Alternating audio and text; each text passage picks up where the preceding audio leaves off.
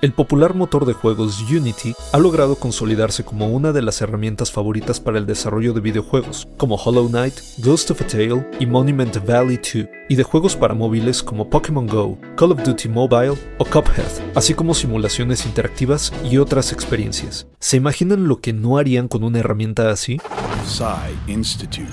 Masterpiece Your Life. Unity es un motor de juegos multiplataforma desarrollado por Unity Technologies, anunciado en un principio como un motor de juegos exclusivo para el sistema operativo MacOS 10, fue lanzado en junio de 2005 con el objetivo de democratizar el desarrollo de juegos al hacerlo accesible a más desarrolladores. Desde entonces, se ha ido expandiendo hasta llegar a una variedad de plataformas de escritorio y móviles, consolas e incluso VR. Unity brinda a los usuarios la capacidad de crear juegos y experiencias tanto en 2D como en 3D, y es muy popular en el desarrollo de juegos móviles tanto en iOS como en Android.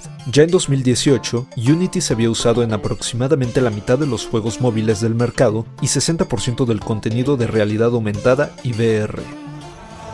Además de ser un potente motor de desarrollo para videojuegos, Unity ha sido adoptado por desarrolladores de las Fuerzas Armadas de los Estados Unidos y en industrias como la automotriz y de la construcción, proyectos de ingeniería, arquitectura y diseño y en la industria audiovisual, en la previsualización y edición de series y películas como la serie de cortos de Disney Baymax Dreams y la película de 2019 The Lion King. Si te interesa saber más al respecto, el proyecto guiado de animación 2D en Unity, ofrecido por SAE Institute México a través de la plataforma Coursera, te enseña a crear un personaje animado en 2D, realizando los cambios necesarios en la animación y ejecutando código para controlar las transiciones de estado del mismo. Guión de Antonio Camarillo, con información de Coursera y el Departamento de Educación en Línea de SAE México. Y grabando desde casa, Arturo Pedraza. Nos escuchamos en la próxima cápsula SAE.